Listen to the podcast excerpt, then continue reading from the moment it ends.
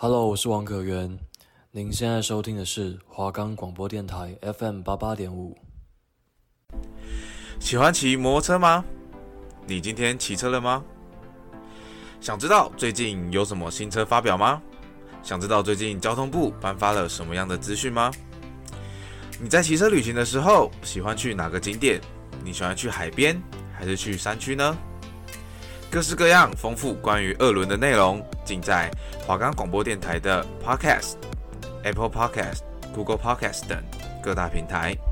好啦，嘿，各位观众，大家好，欢迎收看这一周的培根的二轮志。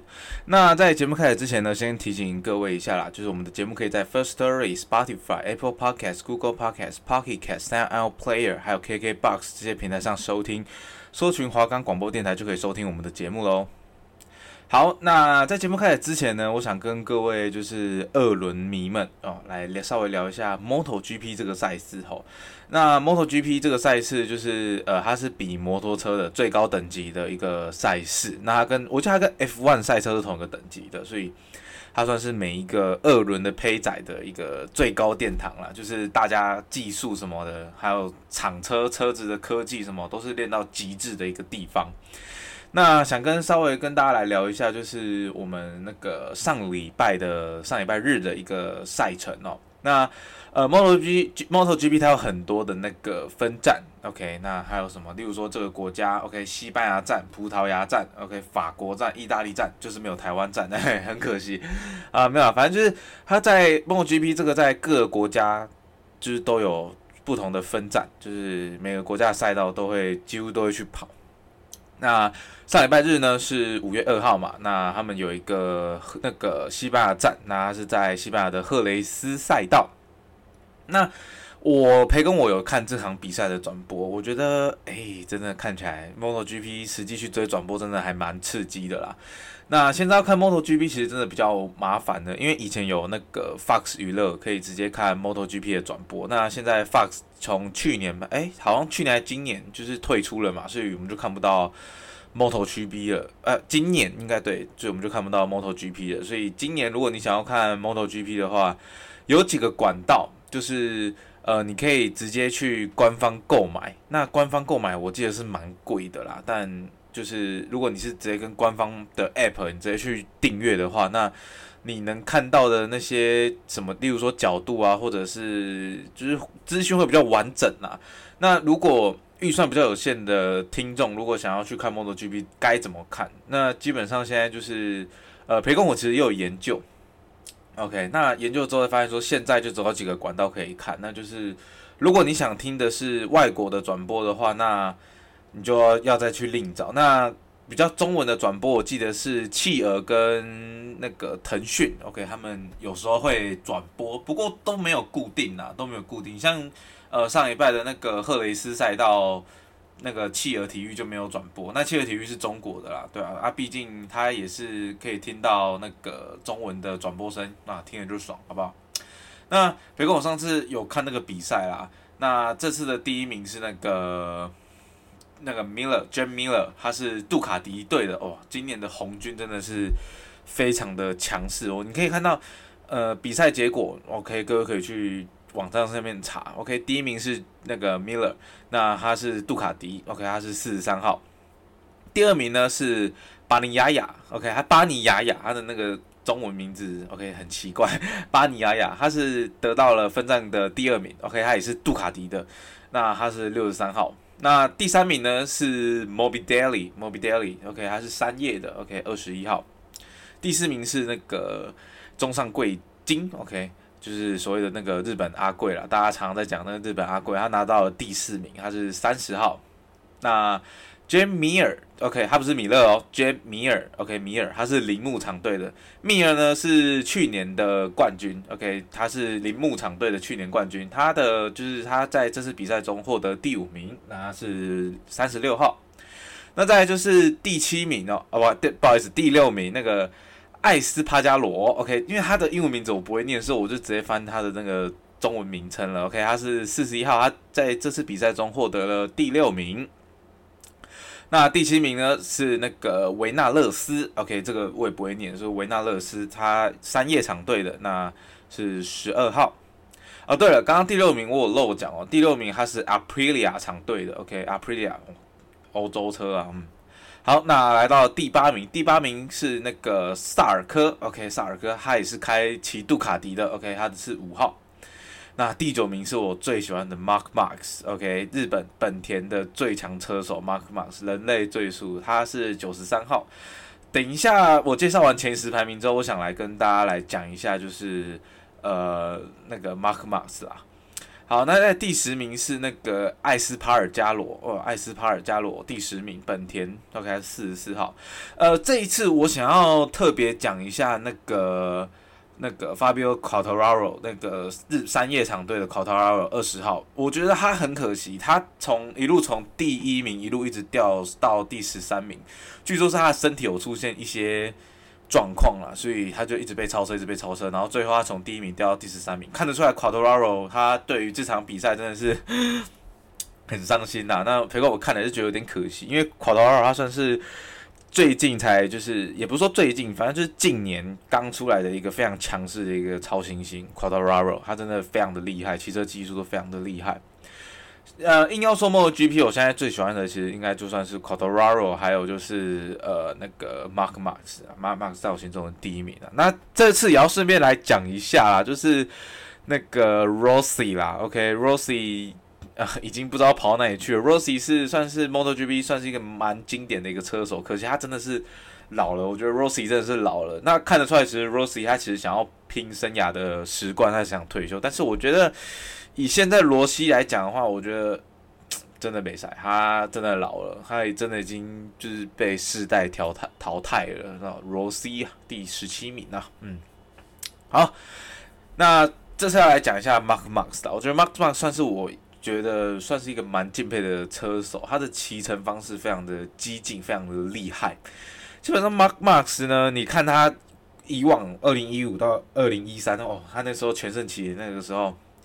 那个时候几乎年年的世界冠军都是他，欸，然后分站冠军都每年都上十几次，我真的觉得 Mark Ma 真的很厉害。只不过因为去年他在赫雷斯赛道有摔车，对，一样赫雷斯赛道他也是摔车，摔车之后他长达九个月的复健。各位要知道说，在这个 MotoGP 的殿堂里面，你离开九个月，哇，那真的是大家，因为毕竟 MotoGP 都是世界上最会骑车的精英集合，聚集在一个地方的一个。那个互相的比拼那个地方嘛，那他 Mark Max 他离开九个月之后，这个火星人再次归来。那我这几天一直回去看那个上一，包括上一站的葡萄牙跟这一站的赫雷斯赛道，我都看他的那些表现跟骑乘姿势。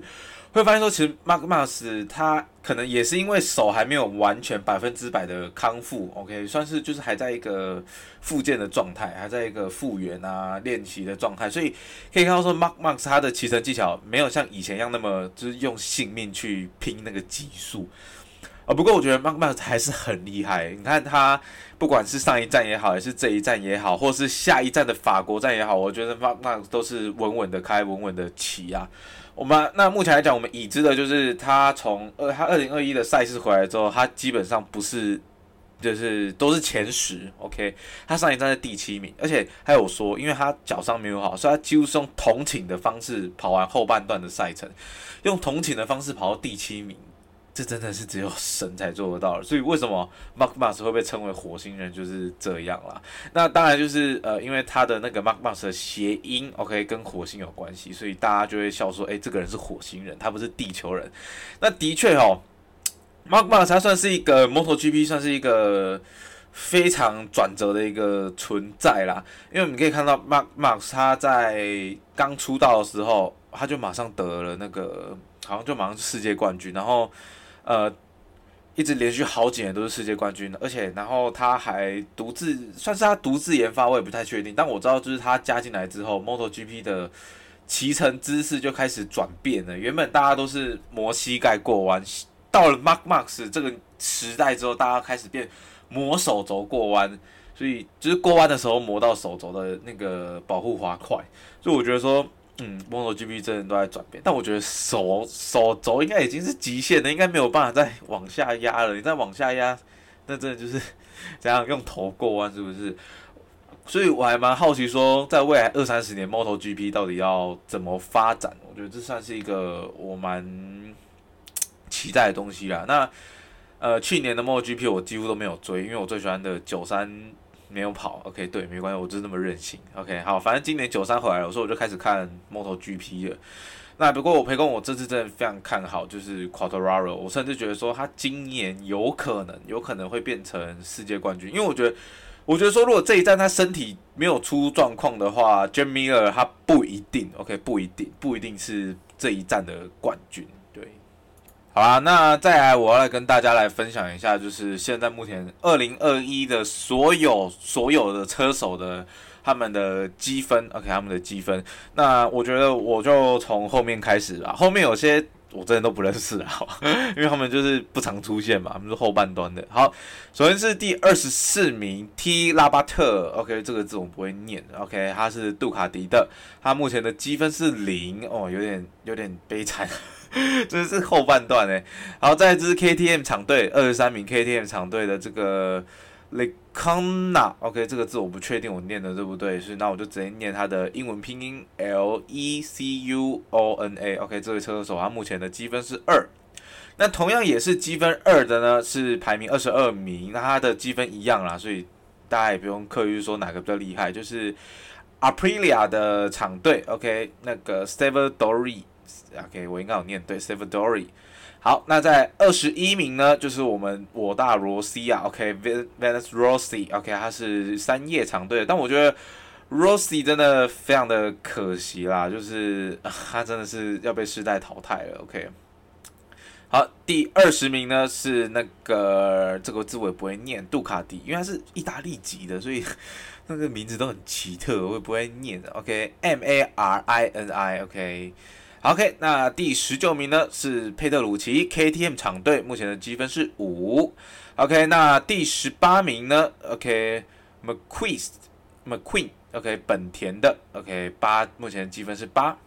那第十七名，呃，这个字，哎，这个车手他的那个国籍非常特别哦。那我知道是 KTM 厂队，这个国旗我从来没有看过。OK，不过没有关系，我一样把他名字念出来。他的积分是九，那他的名字拼音是 O L I V E I R A。OK，那第十六名是布达布拉德尔，呃，本也是本田的。OK，他目前的积分十一，位于第十六名。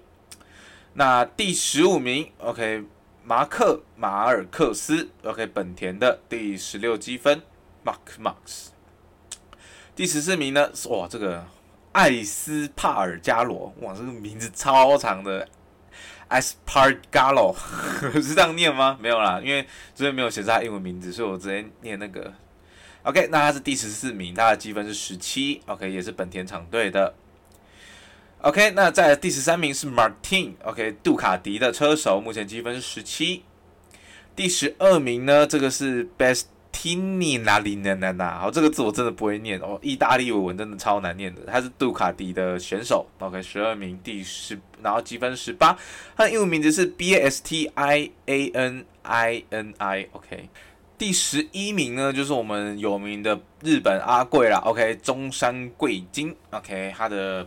本田厂队，那他的积分目前是十九，在第十名呢，啊，这应该是巴西啦，KTM Binder，Binder，他的积分是二十一啊，Binder 这个我有点熟悉啊，Binder 也是很厉害的车手。第九名呢是李斯，他是铃木厂队的，积分是二十三。第八名是莫比莫比 deli ok 他是三叶厂队的雅马哈，OK，他的积分目前是三十三。第七名是艾斯帕尔加罗。艾斯帕尔加罗，艾斯，他跟第十四名那个有点像，OK，但是他们的那个呃中文名名字不一样。第十四名他是埃及的埃，那这个是那个这个是艾草的艾，OK，他是 Aprilia 的车手艾斯帕尔加罗，目前积分是三十五。第六名呢是我们上一站的分站冠军 Jim Miller，OK，他的他是杜卡迪厂队，他的积分是三十九。第五名是萨尔科，杜卡迪的，他的积分是四十八。好，那第四名是杰米尔，铃木厂队的，他的积分是四十九。第三名是那个维纳勒斯，也三叶厂队的，目前积分是五十。第二名是我们的那个 Quartararo，三叶厂队的，目前积分是六十四。那第一名是巴尼亚亚，巴尼亚亚，杜卡迪厂队目前积分是六十六。其实我觉得有点可惜啦，那个 Quartararo 他如果上一站他没有跌到第十名以外的话，我觉得他的积分不会变第二名。我觉得。啊，Quattararo 真的很可惜，我也期待说他在下一场的表现。那我也希望说 Mark Max 他可以就是一直进步，OK，一直进步。刚刚突然不知道讲什么名字，因为 Mark Max 他的现在的骑乘就比较保守。不过我也是觉得说他现在就是好好保守起来吧。如果能占个一两座分站冠军也是不错。如果在之后有机会的话。好了，那接下来讲完车手的排名之后，我们接下来要来讲那个车制造商的那个排名了哈。好，首先目前制造商在二零二一 MotoGP 的排名，目前第一名是三叶，它的积分是九十一，胜场数是三，颁奖台上了四次，哇，非常的厉害。第二名呢是杜卡迪，积分是八十五，胜场数一，颁奖台上了七次。第三名是铃木，OK，它的积分是五十三，胜场数是零，颁奖台是一。OK，那接下来四五六都是零啊，所以我就不讲了哈。第四名是 Aprilia，它的积分是三十五。第五名是本田，它的积分三十三。第六名是 KTM，它的积分是二十七。今年 KTM 的表现，我觉得就没有像去年那么的惊艳了哈。那本田的话，因为讲在本田除了 Mark Mark 之外，其他的车手我觉得普遍都不强啦。那 Aprilia 就不用说了，Aprilia 一直都是 MotoGP 界的后端版啊。那我觉得第一名真呃这一次比较就是我们今天不论车手，我们我觉得我们这一次比较有。就是竞争力的，然后也比较强势的车队，真的是台湾三呃不是台湾三叶，不好意思，是那个雅马哈跟那个杜卡迪。我觉得这两个真的红军真的很厉害。那马力狗红军就是马力狗，那三叶雅马哈近几年是很凶。那铃木的话，去年更是拿了世界冠军，所以我们也不可以小看铃木。我觉得。今年的世界冠军不是三叶的车手，就是杜卡迪，不然就是铃木。我觉得本田不用想了啦，MacMax 才刚进来，那个积分已经落后其他人一大截了。我觉得 MacMax 不用想，所以我觉得本田应该暂时会失失落个一两年吧。我觉得，因为真的那个 Marc Marquez MM 九三他那个摔伤真的是造成太大的那个副作用了。好啦，那讲到三叶呢，培根我就想要来跟大家来分享一下，呃，台湾三叶，OK，我们的台湾雅马哈的一些车子的状况。那都知道说四月的时候，雅马哈有颁，就是有推出一个活动，就是试驾吧，算赛道试驾活动。那培根我那时候很可惜，OK，脚受伤加就是一些种种原因，所以我就没有参加那一场的试驾活动。那我现在跟大家来介绍一下新的 MT 零九吧，MT 零九。那首先先论外观来讲，我觉得外观真的是一个忍者，就是比较主观跟，哎，就是大家，OK，一个人好不好看，问你自己，不要问别人。那车子也一样，只不过我觉得这是 MT-09，大家普遍都觉得比较难看，包括我自己，我也觉得说新零九真的搞败，外观真的很丑啦。OK，好，那我先简单介绍一下这台 MT-09 这台车哦。OK，它使用的是三缸引擎嘛，这个比较知道了。那这个光这个三缸引擎，我等一下后续会讲。OK，那它使用的是那个兼具灵活及稳定性的铝合金车架。OK，它的车架是铝合金制的。那使用的是绸罩轮框。OK，记得哦，绸罩跟锻造是不太一样的东西哈，它们的制作方法跟原理不太一样。那电控系统呢？这次多了赛场六轴 IMU 电控系统。我记得之前做那个循机系统啦，所以我觉得说这一次还加了那个六轴 IMU，真的算是很厉害、很屌，跟 R1 一样。那它的那个排气系统也有新的设计，它的排气管是在底部，OK，蛮帅的。而且听说就是三百六十度环绕音响，我也不懂那是什么概念。那 TFT 全彩液晶仪表跟那个 Quick 那个 QS 快排系统嘛，而且我记得这是有进进退档快排，蛮厉害的。那直推式的前刹车总泵，哇，它原厂就给你直推，超厉害的啊！还有那个可调式的骑乘姿势，好。接下来跟大家来介绍一下这一次 MT 零九它的一些基本配备。首先，它的建议售价是四十九万八，涨价了啊，涨价了。那它的排气量呢是八百八十九 CC，OK，动力形式它的是水冷式行程直列三缸 DOHC 四 V 引擎。最大马力呢是七十一匹，只有六千转。